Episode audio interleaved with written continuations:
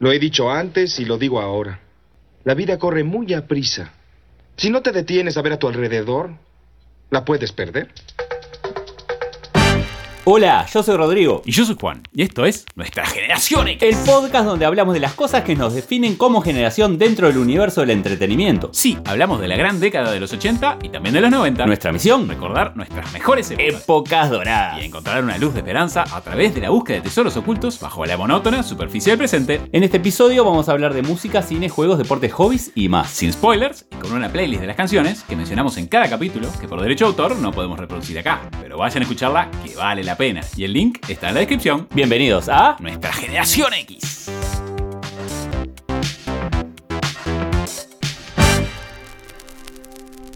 Hola Juan, ¿cómo estás? ¿Cómo estás, Rodrigo? Muy bien. Excelente. Episodio 36. Y te cuento países nuevos que se suman a nuestra generación X. Polonia, el último. Opa, qué linda Polonia. Increíble, ¿no? Sí. El poder de un podcast, ¿no, Juan? Sí. Eh, le estamos llegando a todo el mundo. Y bueno, más adelante tendremos que hacer intercambio entre otra generación X de otros países, ¿no? Me gustaría, a ver qué, cómo, cómo fue su, su adolescencia en otros países, ¿no? Interesante. Seguimos acompañados por Odineas.com, inteligencia artificial para potenciar tu negocio. y por Fórmula Groups Instagram Marketing Digital para Emprendedores. Música retro. Banda retro. Technotronic. Buenísimo. Qué buena banda. Y ya arrancamos con una sorpresa, Sí. por lo menos para mí. Banda musical belga Para mí también. y uno de los grupos impulsores del género house. Se generó con la unión del productor discográfico belga Joe Bogart y la vocalista Yakit K. Joe Bogart, Bajo el seudónimo de Thomas de Quincy, nacido en 1956 en Aalst, en Bélgica, estudió filosofía y previo a su faceta house tocó en varias bandas de diferentes géneros como blues y Mira. new wave. Se lo reconoce por ser uno de los más importantes artistas del new beat. sí. y por Yakit K. Manuela Bárbara Camosi Moazo Dochi. Nacida en Kinshasa, Zaire, en 1972. Generación X. Bien ahí. A los 11 años se muda a Bélgica, actualmente vive en Dallas, Texas, y su hermana también es cantante, Caroline Lecky Camosi. En 1989 sale el primer sencillo de la banda titulado Pump Up the Jam. Un Ah. tema que fue todo un éxito Sí. y que sonó a nivel mundial a lo largo de 1989 y 1990. Por todos lados. Por ejemplo, en el Reino Unido llegó al número 2 en la lista de ventas. Tras este primer gran éxito, en 1990 se publica el primer álbum, con el mismo nombre y acompañada por el galés MC Eric, Eric Martin. Pump Up the Jam tuvo como soporte en teclados al gran productor del género New Beat, Patrick de Meyer, conocido como Tragic Error o Fatal Error. Ah, terribles nombres. Además de este hit, en este álbum destacan The Beat is Technotronic o Get Up Before the Night is Over. Ambas canciones consiguieron entrar en el top 10 de numerosos países a lo largo de 1990 e incluso escalaron hasta el puesto número 10 de las listas de ventas estadounidenses. Gracias a esto actuaron en programas de televisión como The Arsenio Hall Show o el, bueno, fanáticos, ¿no? Saturday Night Live. Además, por esta época, fueron teloneros de algunos conciertos de Madonna. Mira. En el 90 sale a la venta el disco Trip on This, The Remixes, pero se produce un quiebre en la formación. Joe Bogart tiene que reformular el grupo y Camosi sale de la agrupación original. En 1991 sale Body to Body, que pasa totalmente desapercibido en el ámbito comercial. El último éxito de la banda es el sencillo Move This, que llegó al puesto número 6 del chart norteamericano, posiblemente porque fue usado en un anuncio de la marca Revlon. Sí, en 1992, en un intento desesperado por retomar la senda triunfal de Technotronic, Joe Bogart vuelve a trabajar con Manuela, la vocalista original. Logró levantar la popularidad gracias a una nueva versión del tema Move This, que hizo también recobrar el interés por el primer álbum de la banda, Pump Up the Jam. Después de esto sale el disco Grandes Éxitos en el 93 y un disco llamado Recall en el 95, del cual solo se destaca el tema Move It to the Rhythm. Su último aliento lo usaron para sacar en el año 2000 el sencillo titulado The Mariachi, con aire más latino, pero con poca recepción. Sí, lo estuve escuchando, no, no está tan bueno. Si bien los dos miembros originales continuaron con sus carreras solistas, ninguno de los dos tuvieron carreras destacadas. De cualquier manera, la banda Technotronic vendió un total de 14 millones de discos. ¿Qué te parece? Vale. Aparte nos marcó, ¿no? Como Sí, ya vamos sí, a contar sí, algo. sí, sí, sí. Y bueno, para empezar con esta playlist, contanos tu primera canción, Juan. Y bueno, obviamente, Pump Up the Jam, el primer tema del álbum que lleva su mismo nombre. Notable. Fue lanzado como sencillo el 18 de agosto de 1989 y fue un éxito mundial, alcanzando el número 2, como dijimos, en el Reino Unido en el 89 y en el Billboard Hot 100 de Estados Unidos a principios de los 90. Y la canción fue más tarde certificada triple platino. Bueno. También alcanzó el número 1 en Bélgica, Islandia, Portugal y España. Descrita como una fusión de elementos de hip hop y deep house y como un ejemplo temprano del género hip house, porque tiene cosas, ¿no? Sí, hip sí, hop sí, y- sí, sí. Supuestamente la primera canción, además, house, en ser un éxito en Estados Unidos. Oh, ¿no? Sí, sí, sí, la fuerza que tenía Sí, ese sí, comienzo. Sí, y versionada después muchas veces por sí. Contanos tu primera canción. Y bueno, elijo otro temazo que sonó muchísimo. This beat is Technotronic. Comienza muy parecida a todas, ¿viste? Que empezaba. Del álbum Up the Jam del 89. Llegó al número 3 en Billboard en Estados Unidos y al 14 en Reino Unido. También llegó, obviamente, al top 10 en Bélgica, que eran de ahí, ¿no? Alemania, Holanda y Suiza. Con McEric, Me One. Cantante nacido en Gales, de padres jamaiquinos en 1970 mire. que es el que hace todos los rapeados y bueno, que son permanentes durante toda la canción, ¿no? This beat is, this beat is, this beat is Technotronic. Y se mandaba ahí los, los rapeaditos. Este tema estaba buenísimo y bueno, es también de los, como de los primeros raps así que, que entraban en una canción eh, de otro género, ¿no? Sí. Era tipo, eso que vos decís, la fusión hip hop house. Contanos tu segunda canción. Y bueno, otro de los temazos que también me encanta, Get Up. Sí. El segundo Sí, sí. sencillo del mismo disco, Pump Up the Jam, The Album. Otro gran éxito en muchos países, top 10 en Australia, Canadá y los Estados Unidos, y encabezando la lista en Bélgica, Finlandia, España y Suiza también. Bien. Y tiene el ya clásico sampleado de Bobby Bird, que acompaña a James Brown en varias de sus canciones, cuando dice James Brown, Get Up, y Bobby le responde, Get on up. Get on. Sí, sí, Bueno, sí, sí, buenísimo. Se usa en miles de canciones. Sí. Y en esta cada vez que Manuela dice Get Up, le ponen el sampleado de Bobby. Ah, buenísimo. Buenas. Gran tema, me encanta. Contanos tu segunda canción. Y bueno, terminamos Technotronic con Move This, sencillo de 1992 y último gran éxito de Technotronic. Esta canción también aparece en el álbum debut de Technotronic, Pump Up the Jam de álbum del 89, pero una versión más larga. En la nueva versión se acortó, cambiaron los sintetizadores y es el regreso, la verdad, de Jackie K luego de los cambios que tuvo la banda, ¿no? Fue un intento al retorno a la gloria, ¿no? Alcanzó el puesto 6 en Billboard Hot 100 y bueno, seguramente, como habíamos dicho, la, la repercusión la tuvo por ser una campaña de Revlon. Y musicalmente es el tema que más me gusta, ¿no? Es en definitiva, viste, un tema alegre, Mm. ¿viste? alejado de aquella fuerza del pum, pum, pum, durísimo, y se escucha mucho más la, la voz de, de la cantante. Claro. Cantante que en el primer videoclip de Pump Up the Jam la sacaron. A la cantante original le hicieron una especie de Milli Vanilli. Pusieron a modelo para, para el video. Después eso cambió. Qué bueno, ¿no? Es una de las bandas que, que sonaba cuando empezamos a bailar, ¿no? sí, es eh, definitivamente de generación X. Yo me acuerdo de entrar a las discotecas y sonar Sí. Pump the Jam. Y las discotecas anunciaban con Pop the Jam, ¿de verdad? Los bailes. Bueno, sí, este sábado, pum, pum, Sí. Sí, sí, temas, temas. temazo y gran banda de los años 80. Sí. Si habremos bailado, ¿no? Sí. y todos los bailecitos que acompañaban la canción. Sí, sí, sí, sí. Muy gracioso. Tesoros del presente. Solista contemporáneo. Jamie Rice. Músico irlandés. Bueno, yo no me canso de traer cosas de Irlanda, bueno, me encanta. Nacido el 7 de diciembre de 1973 en Dublin. Generación X. Bien ahí. Fue al colegio salesiano y es primo segundo de dos músicos bastante populares en Irlanda. Steve Mann y el inglés David Arnold. Comienza como miembro de un grupo de rock llamado Juniper, que firma contrato con Polygram Records en 1997. La banda tiene ciertos éxitos en Irlanda con dos sencillos, The World is Dead y Weatherman. Sin embargo, antes de que saliera su primer álbum, ya hay presiones de la discográfica y Rice abandona la banda. Sí, no le gustó mucho como los estaban tratando. ¿Y sabes qué hace? Se muda a la Toscana a trabajar como agricultor. Qué lindo. Notable, ¿no? Qué lindo.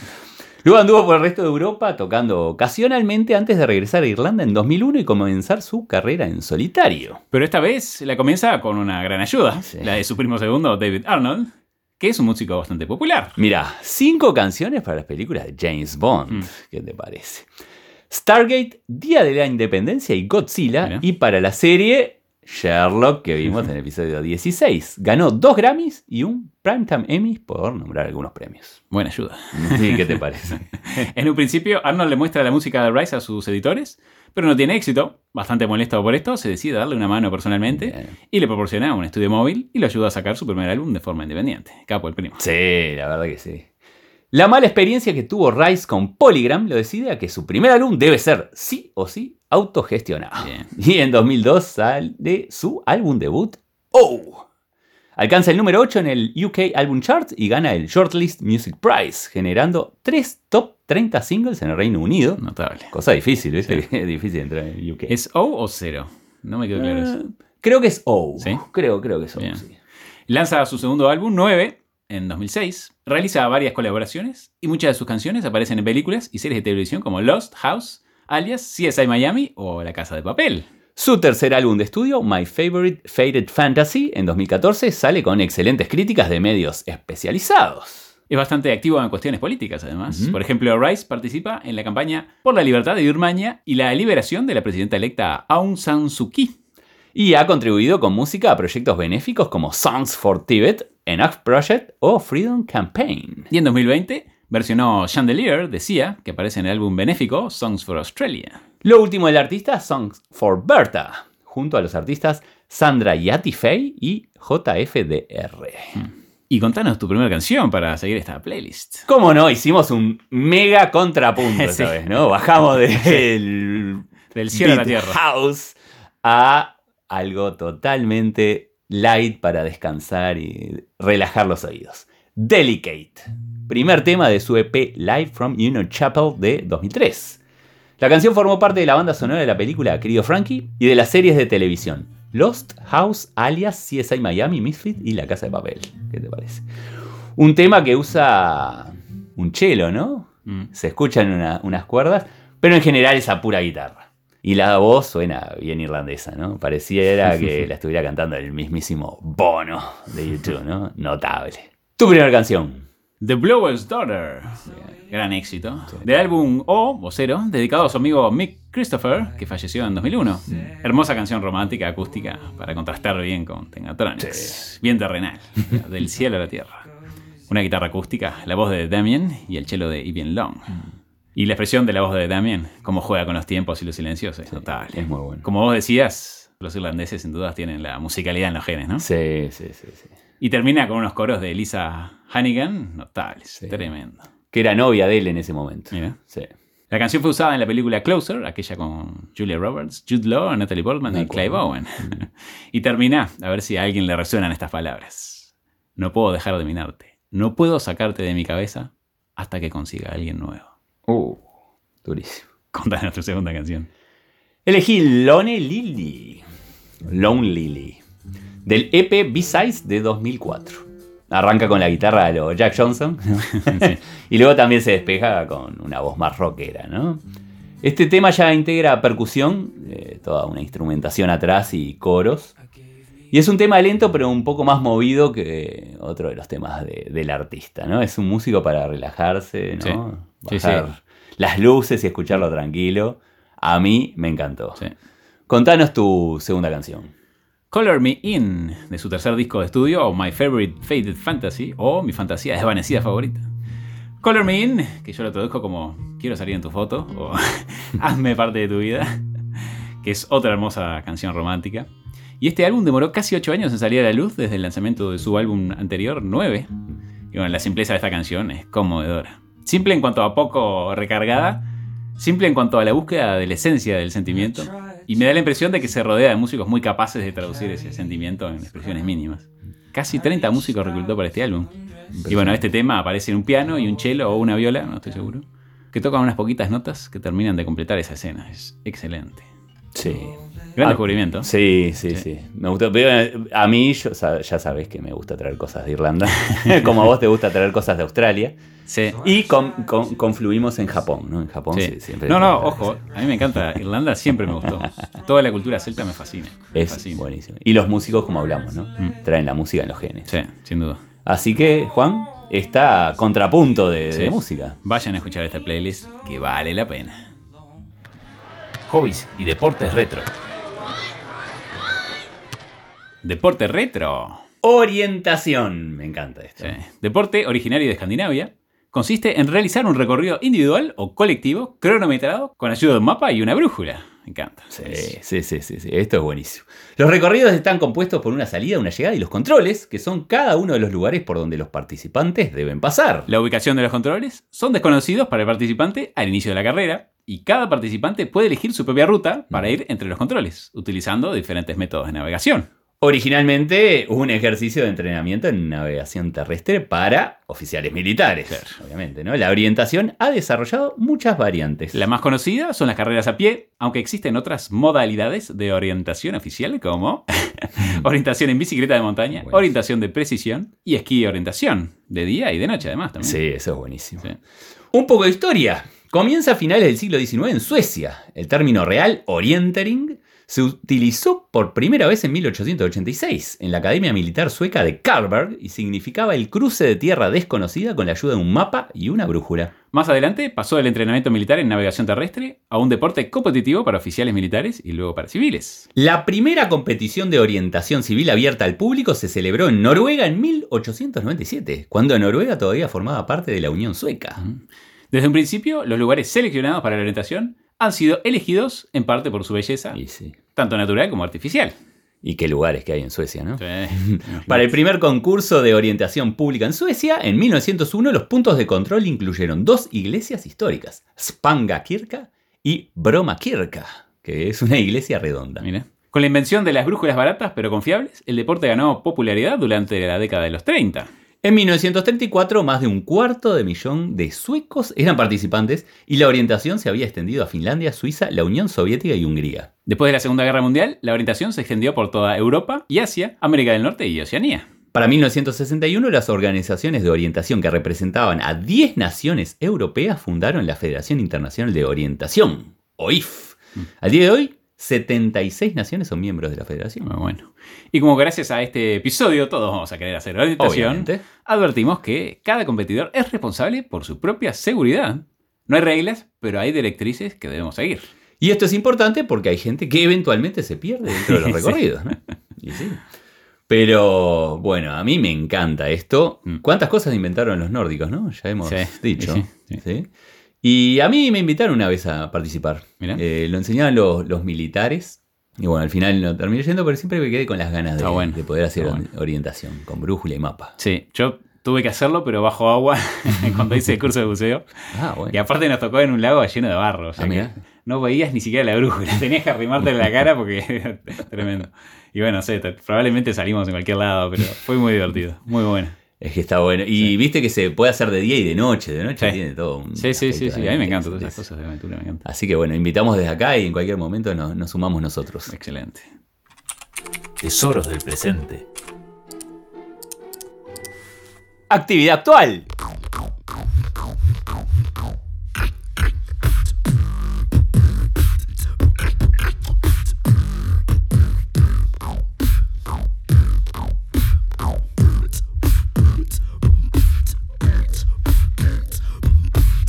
Beatbox. Seguimos muy musicales, ¿no? y con tecnoelectrónica aparte.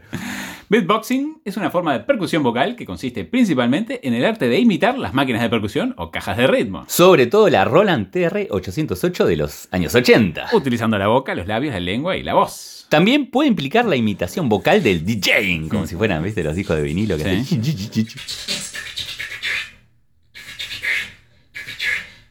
Y otros instrumentos musicales. El beatboxing está conectado con la cultura hip hop, a menudo conocido como el quinto elemento del hip hop, aunque no se limita solo a esta música. No, vamos a contar también un poco de historia. Técnicas similares al beatboxing han estado presentes en muchos géneros musicales estadounidenses del Mm. siglo XIX. Como por ejemplo en la música rural norteamericana, el gospel, el blues, el Mm. ragtime, el vaudeville y el hokum. Sí.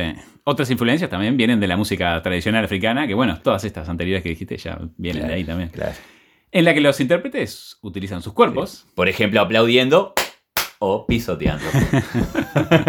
como instrumento de percusión y producen sonidos con la boca al respirar en voz alta, hacia adentro y hacia afuera. El beatboxing puede entenderse de esta manera. La boca, los labios, la lengua y la voz es para el beatboxer lo que para un pianista pueden ser los dedos, los brazos o sus pies. Muy bueno. El beatboxing humano en el hip hop se originó en la década de los 80 y sus primeros exponentes incluyen a Doggy Fresh, el autoproclamado primer beatbox humano.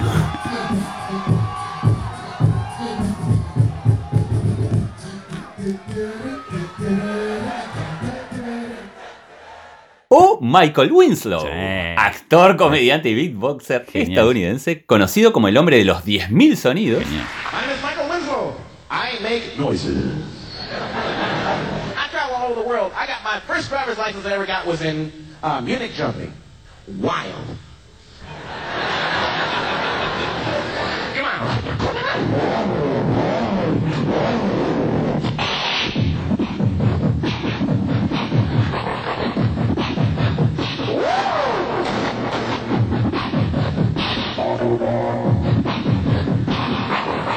Come on. Y lo recordamos por, bueno, me pongo de pie. Tenemos que traer esto. Su papel de Larvel Jones en las siete películas de la Academia de Policía. Sí, Todos notable, recordamos esto. notable. Otros exponentes importantes. Wise, quien inspiró a toda una generación de beatboxer con su técnica del tocadiscos humano. Razel, bien conocido por sus sonidos robóticos y por su capacidad para cantar y hacer beatbox al mismo tiempo. Tremendo. Scratch, un beatboxer y músico conocido por revolucionar el uso del scratch en el beatboxing y Kenny Mohammed, la orquesta humana. Internet obviamente ha jugado un papel importantísimo en la popularidad del beatboxing moderno. Alex2, alias A+, comenzó la primera comunidad online de beatboxers en el año 2000 bajo el nombre de humanbeatbox.com. En 2003 se celebra la primera convención humana de beatbox en Londres con artistas de todo el mundo. Y para ir terminando, mira este dato. Hoy día los beatboxers pueden reproducir hasta 8 sonidos diferentes al mismo tiempo. Tremendo, tremendo. Impresionante. Y por supuesto algunos récords. Claro que sí. El récord actual para el beatbox humano más grande fue establecido por los empleados de Booking.com en Ámsterdam en diciembre de 2013 durante su reunión anual de la empresa. Y participaron 4.659 Tremendo. empleados. Tremendo. El récord anterior lo tenían los empleados de Google Irlanda con 2.081 participantes. Y obviamente recomendamos ir a ver los videos que hay en internet porque son Sí. increíbles. Sí, sí, sí, sí, sí. Son buenísimos. Es un arte y una sola persona, como hablábamos, te puede hacer un show entero. Sí. ¿no? Sí, sí. Es impresionante verlos y es muy, muy entretenido. Y hasta puede hacer, si no, una banda entera para que cante otra persona. Sí, sí, sí, eso lo hablamos ayer. Pero la verdad que es. Yo quedé asombrado como los, los sonidos que hacen. Tremendo. Recomendamos irlos a ver a YouTube. Para que empiecen a hacer sus propios beatbox. Eso mismo.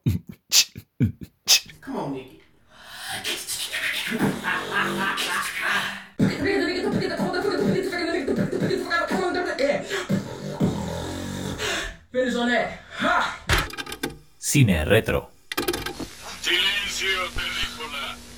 Película retro.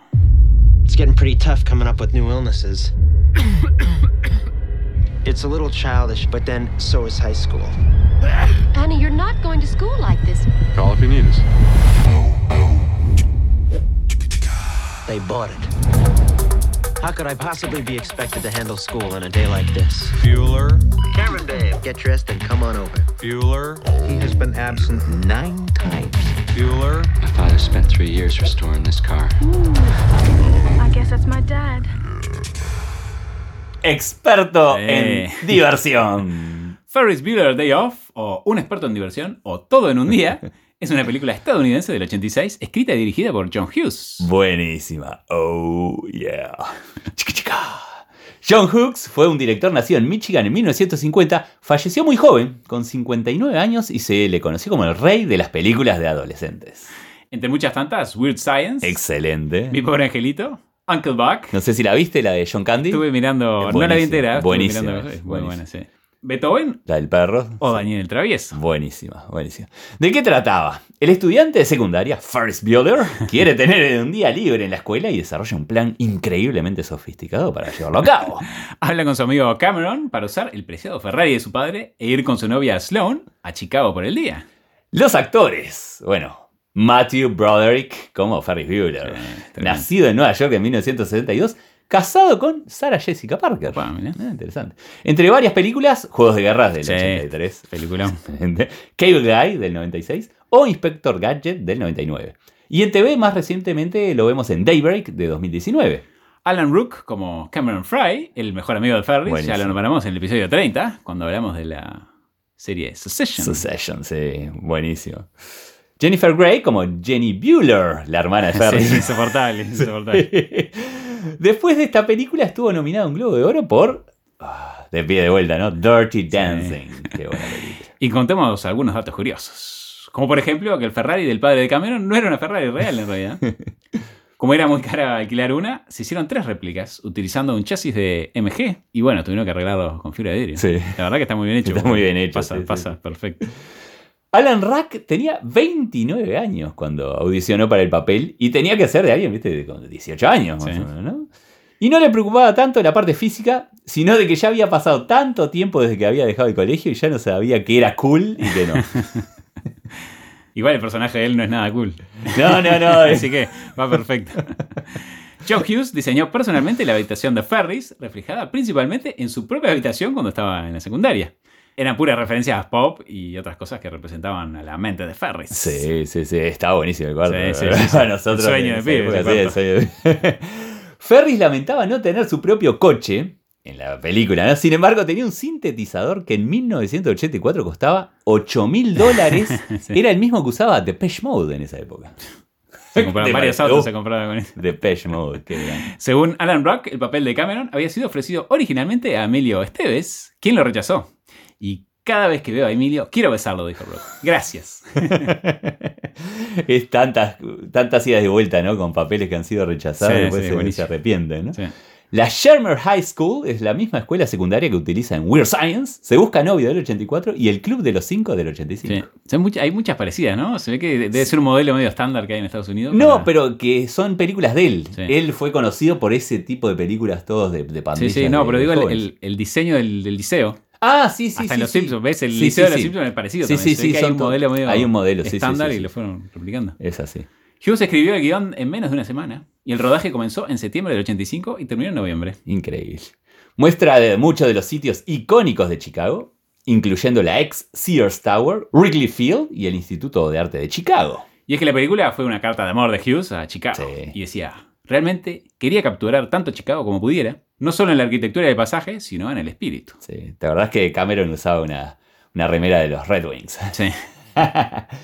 Estrenada por Paramount Pictures en junio de 1986, la película se convirtió en una de las películas más taquilleras del año, recaudando más de 70 millones de dólares de un presupuesto de solo 5 millones. La película tuvo nominado a Matthew Broderick a un Golden Globe por su actuación y tuvo el premio en el 2021 de la Online Film and Television Association. Además de que fue seleccionada para su conservación en el Registro Nacional de Películas de los Estados Unidos por la Biblioteca del Congreso, Mira. siendo considerada cultural, histórica o estéticamente significativa en el año 2014. Para la generación X seguro. Seguro. ¿Viste? Porque todas las películas que entran acá son como. Sí, sí, realmente icónicas. Sí, sí, marcaron. icónicas, ¿no? marcaron, sí.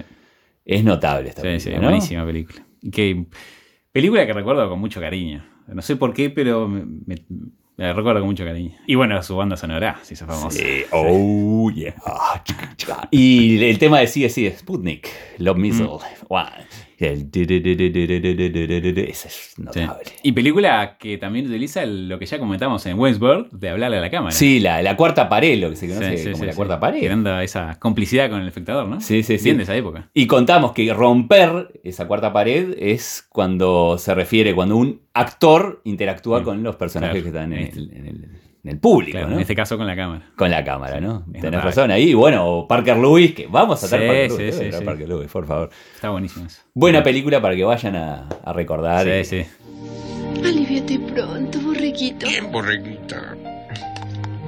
Volveré a las seis en punto. Si necesitas algo, llama. Ni, ni, ni, ni, ni. Anda. Te amamos, nene. Y yo también. Dibi, dibi, dibi. Llama si nos necesitas.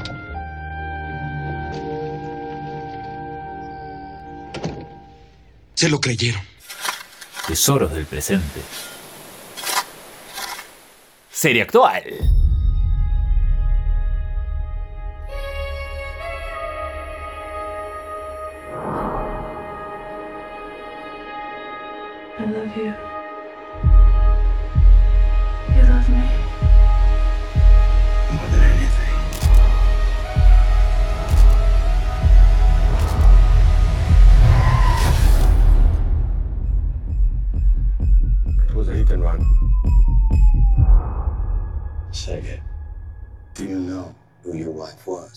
And Run. Nos vamos a la parte dura ahora. Primer serie israelí original de Netflix. Salió hace muy poquito en agosto de 2021. ¿De qué trata? La vida de un hombre felizmente casado se pone patas arriba cuando su esposa muere en un misterioso accidente de tráfico en Tel Aviv. Afligido y confundido, busca a los asesinos de su esposa que han huido a los Estados Unidos. Pero no es solo eso, hay más. Hay mucho más.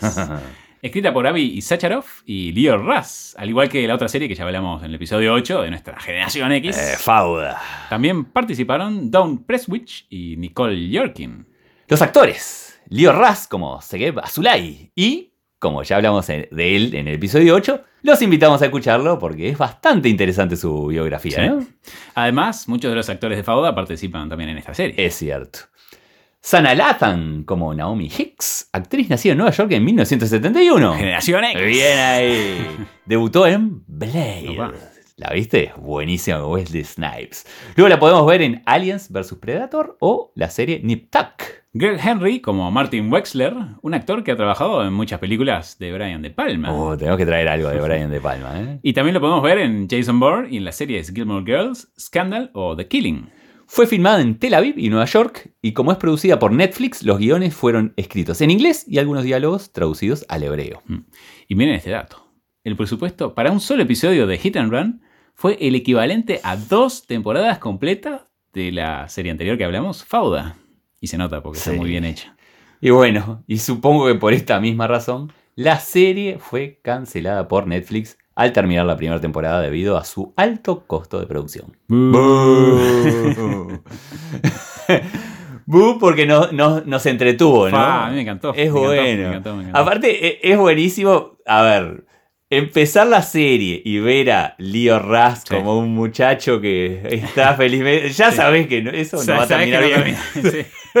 O sea, no estamos haciendo ningún spoiler, ¿no? Sí. Pero, eh, tranquilo, no, ya está. Eh, tiene, tiene unas escenas buenísimas. Hay, Sí. hay una persecución al principio de, en auto, en, Mm. en uno de los primeros capítulos, por, por las calles de Tel Aviv, que es impresionante. Sí, sí, sí, sí, sí.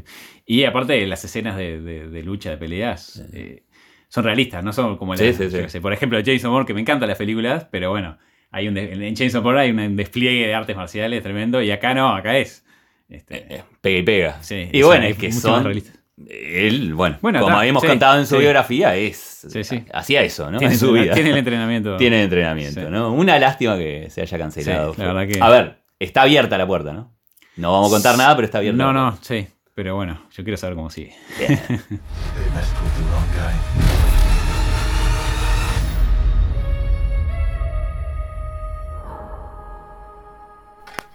Juegos retro. Juego retro.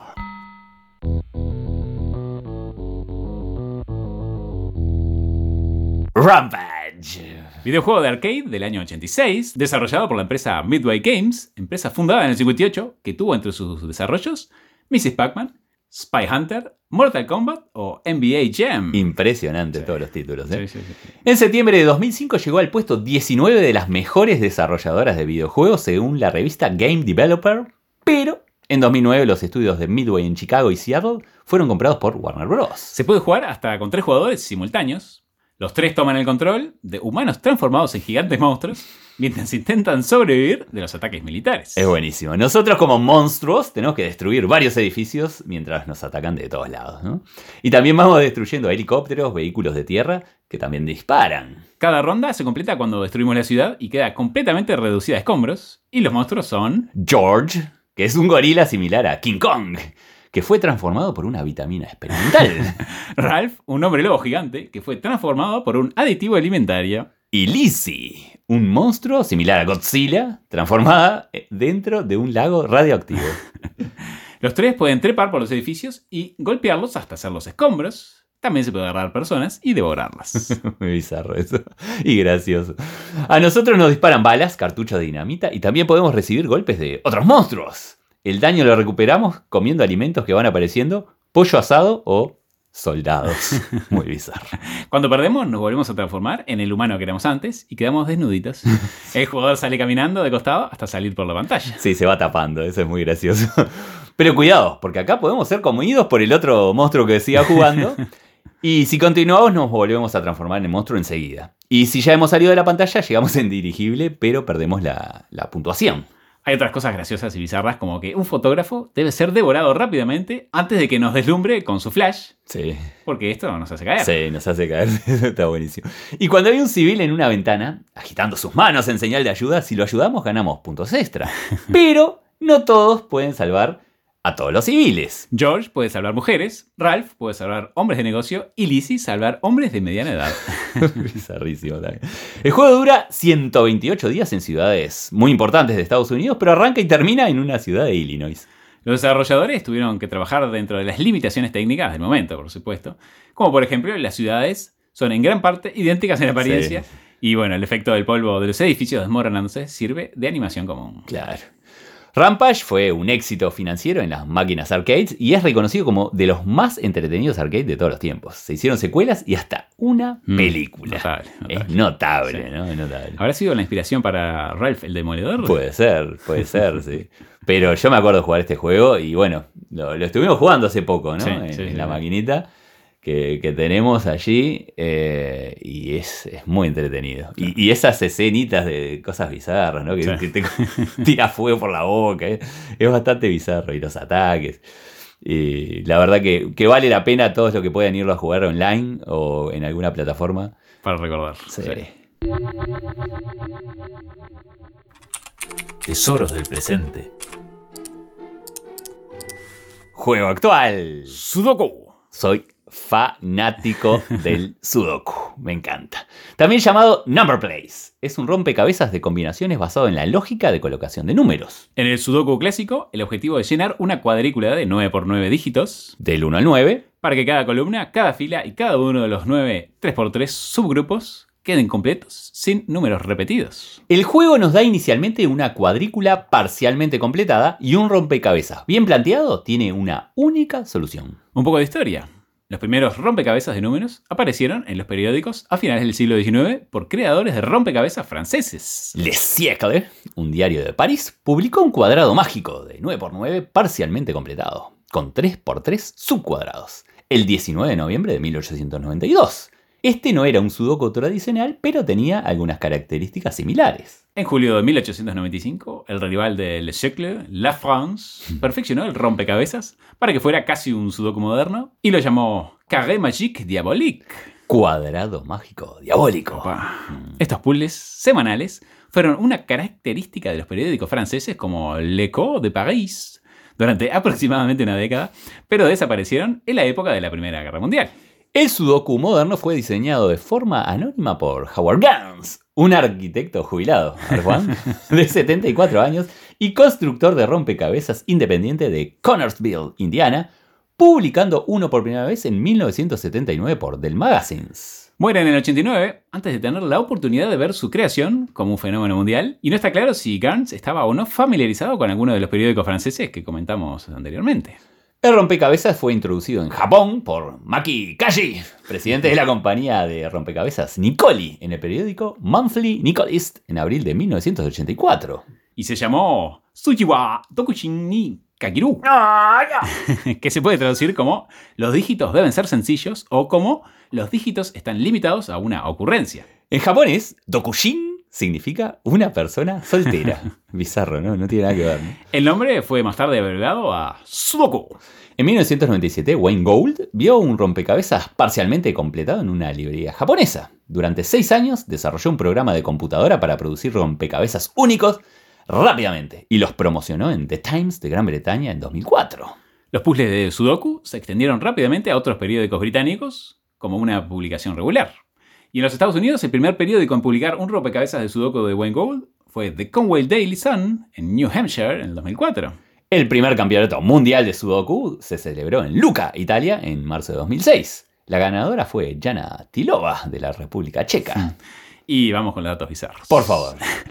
En 2006, un sitio web de Sudoku publicó la canción tributo a Sudoku del compositor Peter Levy, pero rápidamente tuvo que retirar el archivo debido al intenso tráfico. Todo el mundo quería escuchar la canción de Sudoku. Hasta la embajada de Japón nominó la canción para un premio y hasta habló con Sony para sacar el single. Bizarrísimo, ¿no? Sí.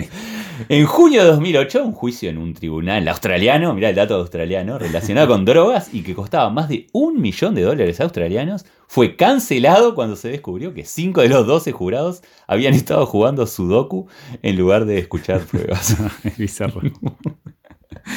El científico cognitivo Jeremy Greb encontró que el sudoku involucraba un área de cognición llamada memoria de trabajo, y un experimento posterior de Grab mostró que el sudoku rutinario podría mejorar la memoria de trabajo en personas mayores. Obviamente hay muchas revistas, pero también juegos digitales de Sudoku Mm. en todas las plataformas y PC, donde por supuesto invitamos a todo el mundo, yo dicho por un super fan del Sudoku, eh, que lo vayan a jugar. Yo nunca jugué. Mirá, eso es sorprendente, una sorpresa que nos Será por eso que me olvido de las cosas. Seguramente. Andá a jugar Sudoku, invitamos a todos. Y así llegamos al final de este capítulo semanal número 36. Esperemos que lo hayan disfrutado tanto como nosotros. Pueden seguirnos en las redes bajo el nombre de nuestra generación X y compartir este podcast con sus amigos. Y les recordamos que hay una playlist de las canciones que mencionamos en cada capítulo, que por derecho de autor no podemos reproducir acá. Pero vayan a escucharla, que vale la pena. Y el link está en la descripción. Muchas gracias por las 5 estrellas de iTunes, seguirnos y darnos like en Spotify y nos encontramos en 7 días. Buena semana. Uh, for instance, uh, when creating the song uh, Billie Jean, I was writing in my car and started with the bass lick again, which goes. And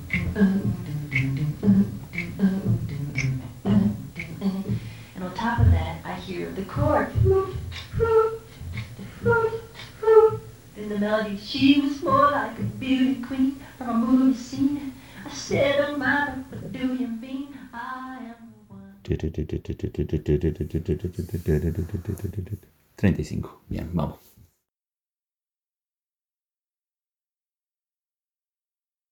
¿Siguen aquí?